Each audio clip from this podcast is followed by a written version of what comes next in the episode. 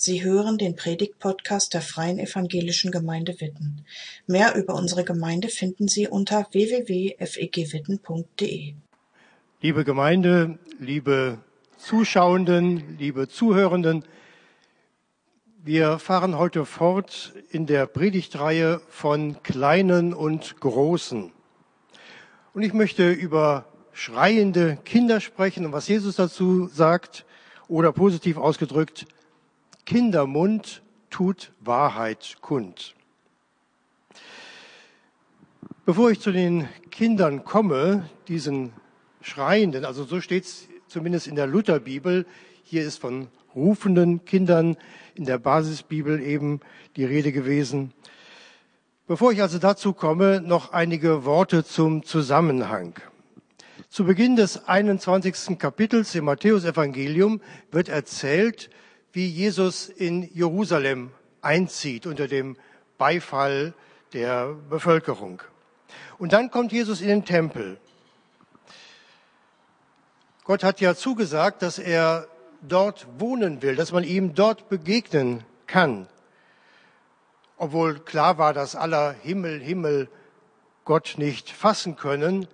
Aber das war die Zusage, dass er im Tempel zugegen ist. Und Jesus macht durch mehrere Aktionen deutlich, einmal wer er ist und zum anderen, wem Gott nahe ist und wem nicht. Die erste Aktion. Zunächst einmal jagt er alle Händler und Wechsler, also Viehhändler, Taubenverkäufer, Geldwechsler aus dem Tempel. Die Frage ist, warum? Hat er was gegen Handel, gegen Geld verdienen? Ist er ein früher Kapitalismuskritiker? Kritisiert er den Tempelkult? Nein, davon ist hier gar nicht die Rede. Er erklärt sein Anliegen mit Worten aus dem Alten Testament. Er zitiert dabei die Propheten Jesaja und Jeremia. Bei dem Wort Räuberhöhle, da fiel jedem, der sich in den Schriften auskannte, sofort die Tempelrede des Jeremia ein, in der er seinen Landsleuten äh, vorwirft, dass sie zwar hier Gott anbeten, Gott feiern, aber nebenbei auch noch andere Götter haben oder aber einen Lebensstil führen, der gar nicht dazu passt, dass wenn sie nämlich stehlen, morden, die Ehe brechen, Meineide schwören und so weiter. Und stellt dann die rhetorische Frage, haltet ihr dieses Haus, das meinen Namen trägt, etwa für eine Räuberhöhle? Und von Jesaja stammt das Zitat, mein Tempel wird als Gebetshaus für die Völker bekannt sein. Das ist also die Begründung, die Jesus hier anführt. Der Tempel soll ein Ort des Gebetes sein, ein Gebetshaus und eben keine Räuberhöhle. Unser Wort Spelunke äh, bezieht sich so in etwa auf das griechische Wort, das hier für Räuberhöhle, also für Höhle benutzt wird. Also der Tempel, ein Ort des Gebetes und keine Spelunke. Aber was macht den Tempel zu dieser Räuberhöhle? Wir können uns das so vorstellen, Geldwechsler, Händler wurden ja gebraucht. Sie verkauften Opfertiere, sie wechselten griechische und römische Münzen ein in die Währung, die im Tempel galt. Das war ja auch alles okay. Aber sie taten das im Vorhof des Tempels. Und vielleicht muss ich einmal kurz erklären, wie so diese ganze Tempelanlage aufgebaut war. Es gab diesen äußeren Vorhof, da durften alle hin also auch Nicht-Juden, Heiden. Und dann wurde immer mehr gesiebt, je näher man dem Tempelgebäude kam. Danach kam nämlich der Vorhof der jüdischen Frauen. Und äh, es gab einen großen Torbogen, durch den konnte man das Tempelgebäude schon sehen. Aber hinter diesem Torbogen, da war der Vorhof der jüdischen Männer. Und dann gab es wieder eine Abteilung, einen Zaun und dann kam der Vorhof der Priester. Dort war der Altar und der äh, Opferplatz. der Schlachtplatz für die Tiere. Und dann ging es wieder Treppen hoch und dann kam man zum eigentlichen Tempelgebäude. Und dort durften auch nur die Priester hinein. Und ganz hinten im Tempel, da war das Allerheiligste. Und da durfte nur der hohe Priester einmal im Jahr hinein am Yom Kippur, am großen Versöhnungstag. Also zurück zum äußeren Vorhof. Dort hielten sich die Händler und Geldwechsler auf und dort ging es wahrscheinlich so zu, wie man sich das bei einem orientalischen Markt vorstellt. Es wurde gehandelt, gefeilscht, gerufen, geschrien, da wurde die Ware angepriesen, äh, die Tiere machten wahrscheinlich Geräusche und so weiter. Wie sollen da Menschen, Nichtjuden, zur Anbetung kommen in diesem äußeren Vorhof? Die Händler machten die Anbetung geradezu unmöglich. Und Gott ist ja nicht nur ein Gott der Juden, sondern ein Gott aller Menschen. Und er möchte, dass alle Menschen auch Zugang zu ihm haben. Deswegen hat Jesus die Händler und Wechsler vertrieben. Das Merkwürdige ist, äh, dass ihn niemand daran gehindert hat. Ich stelle mir so kräftige Viehhändler vor, äh, oder die Tempelwache war auch da, aber niemand hat Jesus gehindert, auch die führenden äh, Juden nicht. Die zweite Aktion. Blinde und gelähmte Menschen kommen zu Jesus oder werden zu ihm hingebracht. Und Jesus tut, was er immer in solchen Situationen tut. Er heilt. Von Wundern ist hier die Rede und das Wort Wunder heißt ja erst einmal nicht, dass hier etwas Übernatürliches passiert, sondern dass etwas passiert, worüber die Leute sich wundern, was wunderbar ist. Und Jesus macht zweierlei deutlich. Einmal, kranke Menschen, Menschen mit Behinderung sind ihm willkommen. Aus einer anderen Geschichte im Johannesevangelium, da wissen wir, dass manche dachten, also jemand, der blind ist, der muss irgendwie Schuld auf sich geladen haben. Gott hat ihn deswegen mit Blindheit bestraft und zur Begründung wurde auch hinzugezogen, ja, Blindheit verhindert ja die frömmste Übung, die man machen konnte, nämlich das Studium der Tora, der fünf Bücher Mose. Und das kann ja nicht in Ordnung sein. Und indem Jesus Lahme und Blinde heilt, macht er zum Zweiten deutlich, dass er der Messias ist, der versprochene König, der Gesandte Gottes, denn das waren messianische Wunder, messianische Taten. Die das verstanden hatten, vielleicht intuitiv verstanden hatten, das waren Kinder im Tempel. Und sie rufen laut, Hosanna dem Sohn Davids. Hosanna ist eigentlich eine Bitte, hilf doch, heißt das. Aber die Bedeutung hatte sich im Laufe der Zeit gewandelt. Denn wenn ich jemanden um Hilfe anrufe und ihm auch zutraue, dass er helfen kann, dann bekenne ich mich eigentlich auch zu demjenigen, also zu Gott. Die Kinder rufen das, was die Leute auch bei dem Einzug von Jesus in Jerusalem gerufen haben. Hosanna dem Sohn Davids. Und dieses Rufen der Kinder veranlasst nun die führenden Männer im Tempel dazu einzuschreiten. Hatten ihnen schon die messianischen Wunder nicht so sehr gefallen, die schreienden Kinder bringen das fast zum Überlaufen. Hörst du, was sie rufen? Und sie meinen, ja, wenn du das wirklich mitbekommen hast, mitgekriegt hast, dann wirst du sie auch hoffentlich zum Schweigen bringen. Was bilden sie sich ein? Die wissen doch gar nicht, was sie da rufen, was, was sie da sagen. Nur wir sind doch diejenigen, die beurteilen können, wer der Messias ist und wer nicht. Und Jesus antwortet, ja, ich höre sie. Und ich höre auch das, was sie rufen und es ist alles völlig okay. Und dann zitiert er Psalm 8, dem Vers 3, nach der griechischen Übersetzung der Bibel, aus dem Munde von kleinen Kindern und Säuglingen lässt du dein Lob erklingen. Das war die dritte Aktion, dass er sich vor die Kinder stellt und sie in Schutz nimmt. Und noch einmal, kranke Menschen, Menschen mit Behinderungen, jubelnde Kinder, die sind Gott alle willkommen. Nicht aber Händler, die die Anbetung stören und auch nicht diese Autoritäten, die sich über die Wunder und die rufenden Kinder ärgern. Jesus lässt sie einfach stehen und verlässt den Tempel und Jerusalem. So, das war jetzt der Zusammenhang. Und jetzt möchte ich doch auf diese rufenden Kinder eingehen, auf diese dritte Aktion von Jesus, dass er sich schützend vor die Kinder stellt.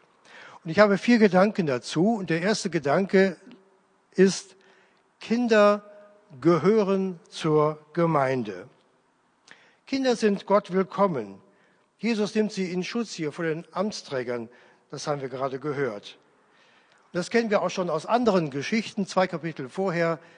Da nimmt Jesus Kinder sogar vor seinen eigenen Jüngern in Schutz und sagt, lass die Kinder zu mir kommen.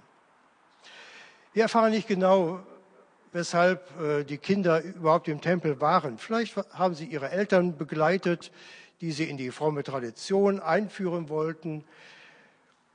Vielleicht waren es Kinder, die in den Schriften unterwiesen wurden.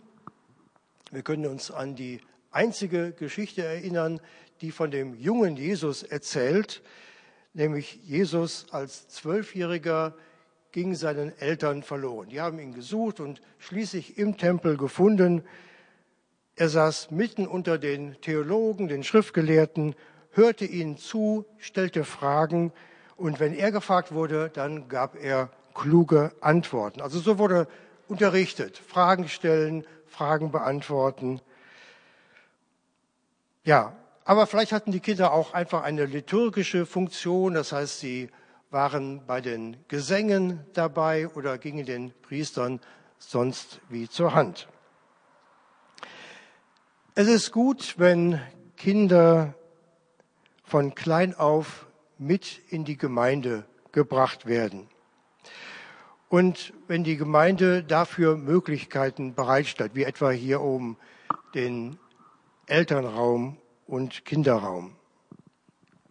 Als unsere Kinder klein waren, da gab es in der Gemeinde, in der ich Pastor war, das zuerst einmal noch nicht.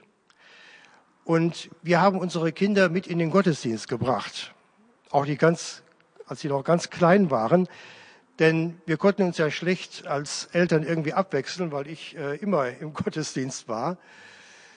Ähm, also saß meine Frau vorne in der ersten Reihe und bei Bedarf wurde der Säugling dann auch gestillt. Und das regte auch manche in der Gemeinde auf äh, obwohl die Kinder ja still waren. Die wurden gestillt, ne? sagt das Wort ja schon. Und niemand konnte das äh, sehen, also nur ich von der Kanzel aus. Aber vielleicht hörte man, hörte man etwas äh, schmatzen, möglicherweise. Aber die Leute, die hätten sich doch lieb besser auf die Liturgie, auf die Predigt konzentrieren sollen. Kinder gehören zur Gemeinde. Sie sollen im Gemeindehaus zu Hause sein. Von Anfang an. Ja, und was passiert während der Pandemiezeit, wenn es gar keine Präsenzgottesdienste gibt und sich außer den am Gottesdienst Beteiligten und den Technikern hier niemand befindet? Ich finde es gut, dass wir einmal im Monat Familiengottesdienste anbieten. Dass Kinder dort auch auftreten können, dass sie dabei sein können. Dann finde ich es gut, dass äh, Patenschaften für Kinder eingerichtet wurden. Das heißt, äh, Erwachsene, die jetzt nicht Eltern oder Verwandte sind, die halten Kontakt zu einzelnen Kindern aus der Gemeinde und äh, fragen wie es geht, wie es in der Schule geht, fragen, wofür können wir beten, was möchtest du mir vielleicht erzählen und so weiter. Kinder sollen spüren, sollen erfahren, dass sie zur Gemeinde gehören und dass die Gemeinde an ihnen interessiert ist und dass sie nicht unwichtig sind. Sie sollen Gemeinde miterleben können, erfahren können. Und schade ist es, wenn Kinder keinen Anschluss an die Gemeinde finden oder tragisch, wenn junge Leute sogar vertrieben werden. Ein zweiter Gedanke. Kinder machen alles nach. Die Frage ist, woher wussten eigentlich die Kinder, dass Jesus der Sohn Davids ist? Also nicht nur der Abstammung nach, sondern auch in dieser Bedeutung der Messias, der Gesandte Gottes. Vielleicht durch die Wunder, die Jesus tat, die ja Taten des Messias waren. Aber ich weiß nicht, ob Sie diese Zusammenhänge schon erfasst haben. Ich habe eher den Eindruck, Sie wiederholen einfach, was Sie von den Erwachsenen gehört haben beim Einzug Jesu in Jerusalem und rufen das Jesus eben auch zu. Sie ahmen die Erwachsenen nach. Und das ist etwas ganz Natürliches und es gehört zum Lernen dazu. In meinem Elternhaus, da wurde nach dem Abendessen immer aus dem Andachtskalender vorgelesen. Wir Kinder waren dabei. Damals hieß er noch Wittner Abreißkalender, heute ist das Wort für heute. Und nach den Tagebuchaufzeichnungen meiner Mutter habe ich irgendwann einmal unter dem Tisch gesessen, das war ja so ein schöner geschützter Raum, und hatte einen Kalenderzettel und las diesen Kalenderzettel, obwohl ich in einem Alter war, in dem ich noch gar nicht lesen konnte. Also ich machte die Erwachsenen einfach nach. Und heute bin ich Redakteur dieses Kalenders. Es gibt Leute, die haben die fixe Idee, Kinder sollten neutral aufwachsen, damit sie sich einmal frei für ihren eigenen Weg entscheiden können. Aber das ist natürlich Quatsch, weil die Kinder von Anfang an beeinflusst werden von allen Seiten, im Kindergarten, in der Schule, von Freunden, durch Medien. Und deshalb sollten Eltern ihre Kinder mit dem beeinflussen, was sie selbst für wichtig und richtig halten. Ja, und dann gibt es diese etwas flapsige Bemerkung, man könne sich die Erziehung eigentlich sparen, Kinder machen sowieso alles nach. Aber gemeint ist natürlich das schlechte Verhalten der Erwachsenen, das den Erziehungsgrundsätzen eigentlich widerspricht. Aber das gilt ja auch für das gute Vorbild. Eltern haben die Aufgabe, den Kindern die Welt zu erklären, sie in die Welt einzuführen mit Worten und mit Taten. Und ich denke, das hat auch ein großes Gewicht gerade in unserer Zeit jetzt, wenn Kindergottesdienste, Teenie-Kreise und so weiter gar nicht stattfinden können, so wie früher. Zum Homeschooling müsste eigentlich auch so eine Home Church äh, dazukommen, eine Hauskirche, wo die Eltern, und ich hoffe, das passiert sowieso auch, äh, die Kinder mit hineinnehmen in ihr Glaubensleben, in ihre Glaubenserfahrungen, mit ihnen Andacht machen, aus der Kinderbibel vielleicht vorlesen, äh, Rituale pflegen, wie das Morgengebet, das Abendgebet und so weiter. Mein dritter Gedanke, Kinder müssen nicht alles verstehen. Die Kinder, die hier Jesus zurufen, waren maximal zwölf, vielleicht 14 Jahre alt. Und in dem Psalm, den Jesus zitiert, da geht es um kleine Kinder, um unmündige wörtlich, und um Säuglinge, die Gott loben. Ja, bei Säuglingen ist eigentlich ein intellektuelles Verstehen gar nicht gegeben. Das heißt aber nicht, dass sie nichts verstehen. Sie verstehen, wenn sie geliebt werden. Sie verstehen, wenn sie versorgt werden. Sie verstehen es, wenn sich jemand ihnen freundlich zuwendet.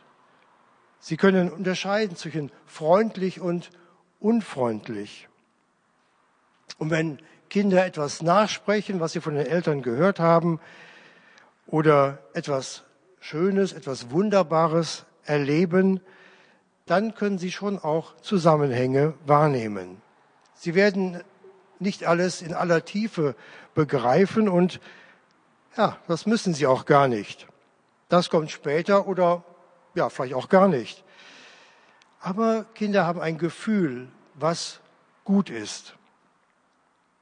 Ich erinnere mich daran, wie ich in meiner alten Heimatgemeinde in Leverkusen-Opladen in die Gemeinde aufgenommen wurde. Da war ich allerdings auch schon was älter, etwa 17 Jahre. Ein Jahr vorher war ich getauft worden. Warum die beiden Ereignisse auseinanderfielen, das weiß ich auch nicht mehr. Aber bevor es zur Aufnahme gab, kam, gab es ein Aufnahmegespräch mit einem Gemeindeältesten. Und ich weiß noch, wir waren mehrere Kandidaten, alle so in meinem Alter. Wir wurden gefragt, ja, was bedeutet eigentlich Gemeinde? Wozu ist Gemeinde da und warum möchtet ihr euch aufnehmen lassen? Und, und solche Fragen.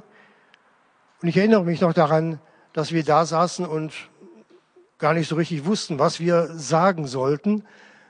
Ähm, vielleicht auch aus Angst, irgendwas Falsches zu sagen. Ich weiß es nicht mehr. Wie auch immer.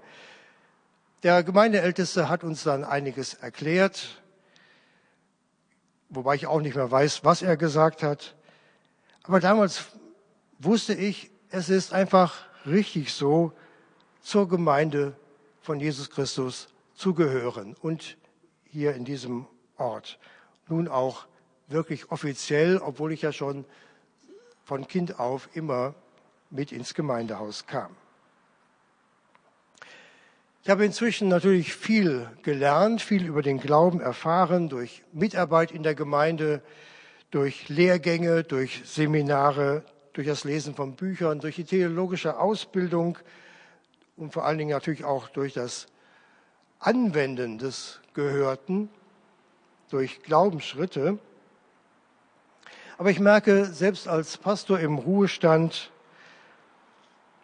es geht mir eigentlich immer noch so, wie bei einem kleinen Kind. Ich habe den Eindruck, ich weiß nur wenig und habe viele Fragen. Also in dieser Hinsicht bin ich immer noch so ein, ein kleines Kind und, und lerne. Also das will ich eigentlich sagen. Wir können mit Gott leben. Wir können über Gott reden. Und vor allen Dingen, wir können mit Gott reden ohne dass wir alles verstehen. Das gilt für Kinder, das gilt aber auch für die Erwachsenen. Und was das Lernen angeht, ist es auch für einen Erwachsenen immer gut, neugierig zu bleiben, lernbereit, aufnahmefähig, wie ein Kind eben, das ein enormes Pensum ja noch vor sich hat. Und es ist gut, immer wieder auch Fragen zu stellen und nicht immer werden alle Fragen beantwortet. Ein letzter Gedanke. Gott kann Kinder gebrauchen. Also auch wenn Kinder nicht alles wissen oder noch wenig wissen, Gott kann sie gebrauchen. Im Psalm 8, den Jesus ja hier zitiert, heißt es, dass Gott sein Lob aus dem Mund der Kinder und Säuglinge erklingen lassen kann. Also Gott selbst schafft sich sein Lob. Und er kann auch in und durch kleine Menschen wirken. Gott kann uns gebrauchen. Gott kann auch Kinder gebrauchen. Und selbst wenn wir nur nachsprechen, was wir gehört haben, was wir aus der Tradition kennen, das ist egal, weil Gott ja durch uns wirken will. Wichtig ist, dass unsere Kinder erfahren, spüren, dass sie willkommen sind bei Gott und in seiner Gemeinde. So wie das bei den Erwachsenen auch der Fall sein sollte.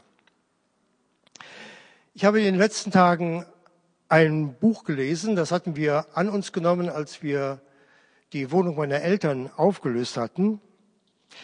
Es geht um einen vierjährigen Jungen in den USA, der wegen eines geplatzten Blinddarms ins Krankenhaus kam. Das wurde zuerst gar nicht erkannt und deswegen verschlechterte sich die Situation dramatisch und er musste dort um sein Leben kämpfen. Er hat überlebt. Und eine Krankenschwester erzählt später dem Vater, wenn ich Ihren Sohn jetzt so sehe, dann ist das ein Wunder. Es muss Gott geben. Aber das ist nicht alles, was in dem Buch erzählt wird.